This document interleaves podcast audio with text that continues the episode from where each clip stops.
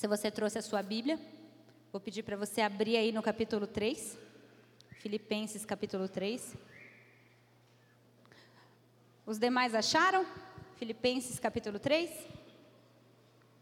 Vamos ler? Eu vou ler o capítulo inteiro, depois a gente vai voltar versículo a versículo, tá? Então diz assim a palavra do Senhor: Quanto ao mais, meus irmãos, alegrem-se no Senhor. Escrever de novo as mesmas coisas não é um problema para mim e é segurança para vocês. Cuidado com os cães, cuidado com os maus obreiros, cuidado com a falsa circuncisão, porque nós é que somos a circuncisão. Nós que adoramos a Deus no Espírito e nos gloriamos em Cristo Jesus em vez de confiarmos na carne. É verdade que eu também poderia confiar na carne. Se alguém pensa que pode confiar na carne, eu ainda mais. Circuncidado no oitavo dia, da linhagem de Israel, da tribo de Benjamim, hebreu de hebreus, quanto à lei, eu era fariseu, quanto ao zelo, perseguidor da igreja, e quanto à justiça que há na lei, irrepreensível. Mas o que para mim era lucro, isso eu considerei perda por causa de Cristo. Na verdade, eu considero tudo como perda por causa da sublimidade do conhecimento de Jesus Cristo, meu Senhor. Por causa dele, perdi todas as coisas e as considero como lixo para ganhar a Cristo e ser achado nele, não tendo justiça própria, que procede de lei, mas aquela que é mediante a fé em Cristo Jesus, a justiça que procede de Deus baseada na fé. O que eu quero é conhecer Cristo e o poder da sua ressurreição, tomar parte nos seus sofrimentos e me tornar como ele na sua morte, para de algum modo alcançar a ressurreição dentre os mortos. Não que eu já tenha recebido isso ou tenha obtido a perfeição, mas prossigo para conquistar aquilo para o qual também fui conquistado por Cristo Jesus.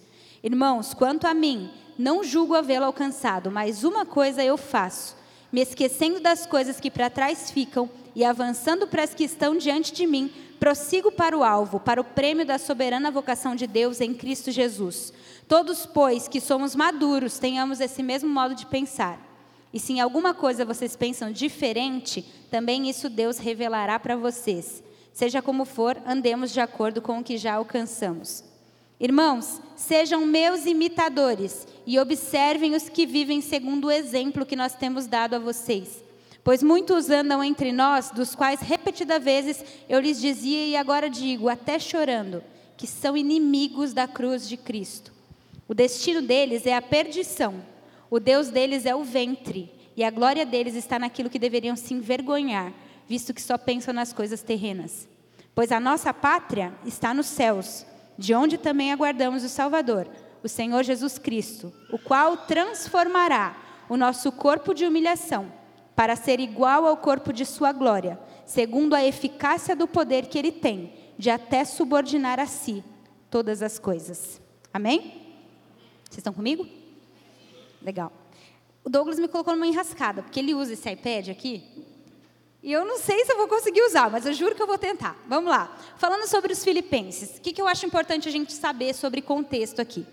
Primeira coisa é que Filipenses é uma carta de autoria paulina, como vocês já devem saber, e foi uma carta escrita por Paulo enquanto ele estava numa prisão romana, tá? A data é mais ou menos 61 depois de Cristo, quando ele escreve essa carta. E na verdade, essa igreja em Filipenses foi a primeira igreja fundada na Europa. Quando Paulo fez a sua segunda viagem missionária, a Bíblia diz que ele foi para Macedônia e chegando lá ele encontrou uma mulher chamada Lídia. Não sei se vocês lembram da Lídia. E ele evangelizou ela e a igreja nasceu então na casa de Lídia. O que acontece? Na cidade de Filipos não haviam muitos judeus, homens. Então, a maior parte da igreja era formada por mulheres. Tanto é que começou na casa de Lídia a igreja. Então, ele tem que escrever essa carta para dar alguns alertas para a igreja. Um deles é porque tinha duas mulheres lá Evódia e Sinti, que vocês vão ver no próximo capítulo, e elas estavam tretando. Elas estavam brigando bastante, então Paulo tem que mandar uma carta exortando a igreja em relação à unidade. Fora isso, Paulo manda essa carta para agradecer os filipenses, por quê? Porque a igreja de Filipo era uma das igrejas que mais ofertava no ministério missionário de Paulo. Eles chegavam junto mesmo, eles contribuíam, eles sustentavam o ministério apostólico de Paulo.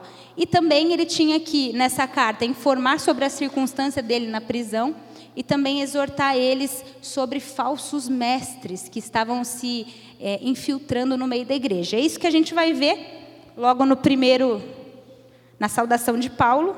Vamos lá, ele começa dizendo assim: Quanto ao mais, meus irmãos, alegrem-se no Senhor. Então veja bem, esse quanto ao mais, eu estou conseguindo riscar? Não, né? Peraí. Falei que isso ia ser um beozinho?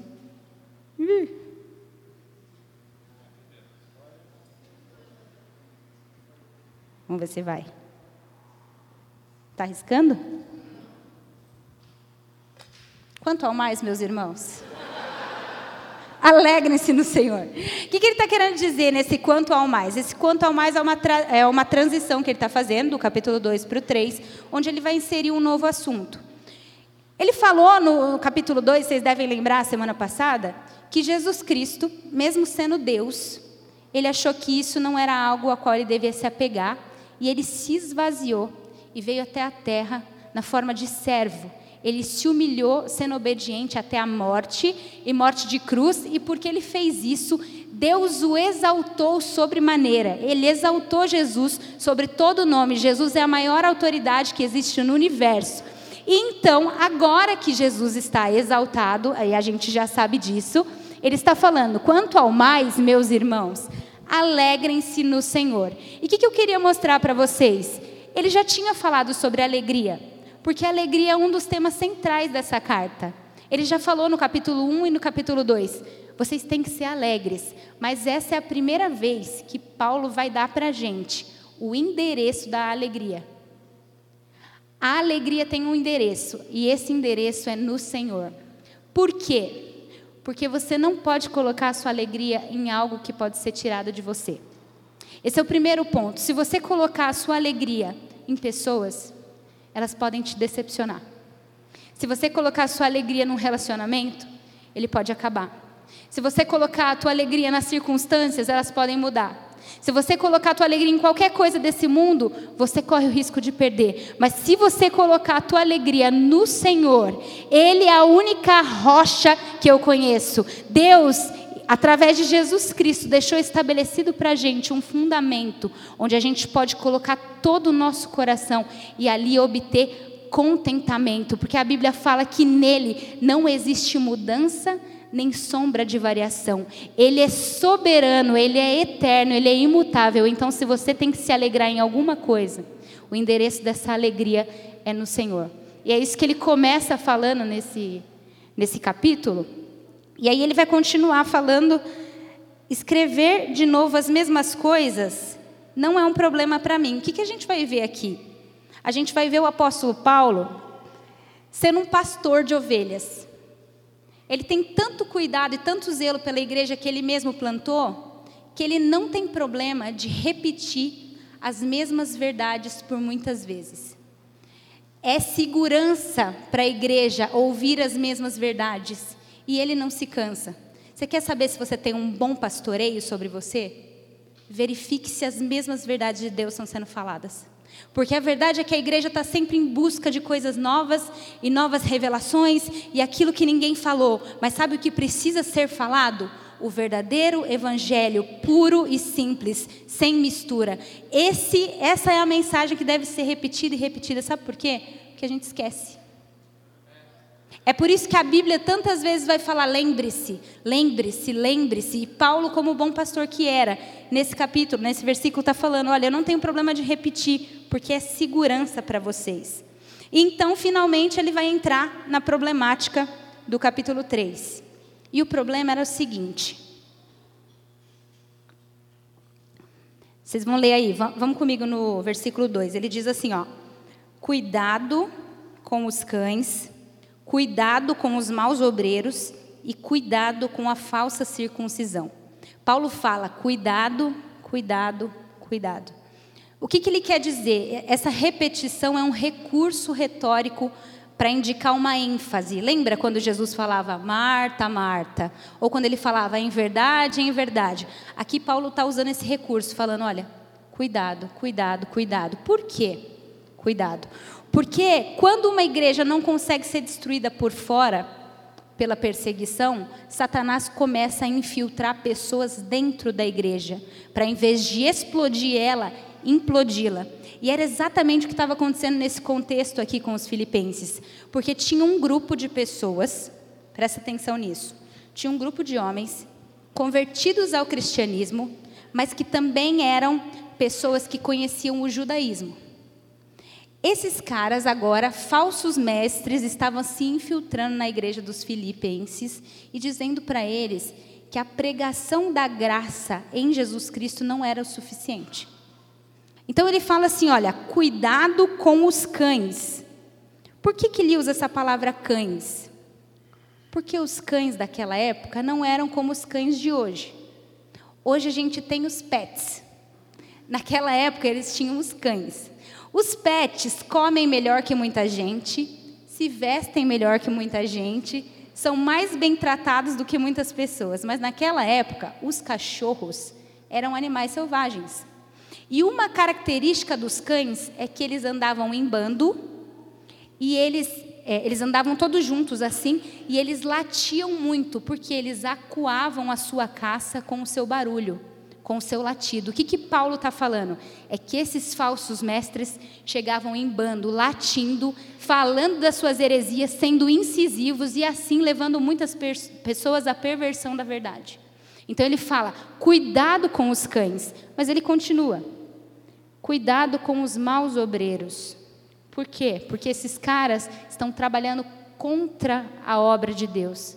Enquanto o apóstolo Paulo e os verdadeiros apóstolos construíam uma obra para o Senhor, esses caras vinham e desfaziam essas obras.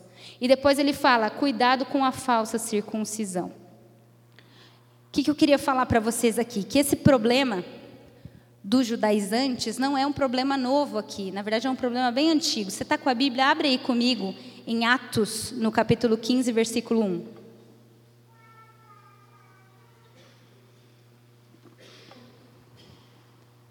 Atos 15, 1.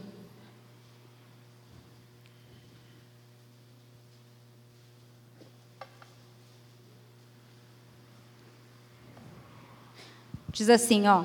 Alguns indivíduos que desceram da Judéia ensinavam os irmãos: se vocês não se circuncidarem segundo o costume de Moisés, vocês não podem ser salvos. O que é isso? Uma heresia, porque o que a Bíblia ensina, que a nossa salvação, a nossa justificação, ela vem através de uma fonte, a obra salvadora de Cristo na cruz do Calvário, e nada mais. Esse é o Evangelho. Você é salvo não pelos seus méritos, não por um ritual que você cumpre, mas por causa daquilo que Jesus Cristo fez morrendo na cruz no seu lugar. Esses caras estavam ensinando diferente. Olha só, no livro de Gálatas, abre comigo, Gálatas 2, 3. Gálatas 2, 3. Diz assim: Contudo, nem mesmo Tito, que estava comigo, sendo grego, foi constrangido a se circuncidar. E isso por causa dos falsos irmãos, que se entremeteram, ou seja, se infiltraram com o fim de espreitar a nossa liberdade, que temos em Cristo Jesus, e reduzir-nos à escravidão. Então, eu, eu, lembro que lá no livro de Gálatas, o Paulo fala assim: Ô Gálatas, seus insensatos, quem enfeitiçou vocês para que tão depressa vocês passassem do verdadeiro evangelho para um outro evangelho? O que, que é esse outro evangelho? É essa junção de Jesus mais alguma coisa me salva. O que a Bíblia diz que quem me salva é Jesus, Jesus somente. E esses caras estavam dizendo que Jesus mais a circuncisão salvava. Você pode se perguntar: esse discurso ainda existe no nosso meio? Existe. Muitos lugares você vai ver as pessoas pregando Jesus mais obras, Jesus mais oração, Jesus mais jejum, Jesus mais subir no monte, e todas essas coisas são coisas boas. São coisas lícitas, é, coisas que a gente deve fazer, mas elas não são coisas que a gente tem que fazer para ser salvo, porque tudo que a gente precisava, Jesus já fez. Amém? Amém? Então, esse era o ponto aqui é, desses falsos irmãos que estavam no meio deles. Ele continua o texto. Ixi. É. Ele continua o texto dizendo assim, ó. Porque nós é que somos a circuncisão. Nós. Quem somos nós? Esse, esses aqui, ó. Nós que adoramos a Deus no Espírito e nos gloriamos em Cristo Jesus, em vez de confiarmos na carne. Então, se você quer é, verificar se alguém tem a verdadeira circuncisão no seu coração, você precisa notar se essa pessoa adora a Deus no Espírito e se ela se gloria em Jesus em vez de confiar na carne. Abra comigo aí em Romanos 2, 29.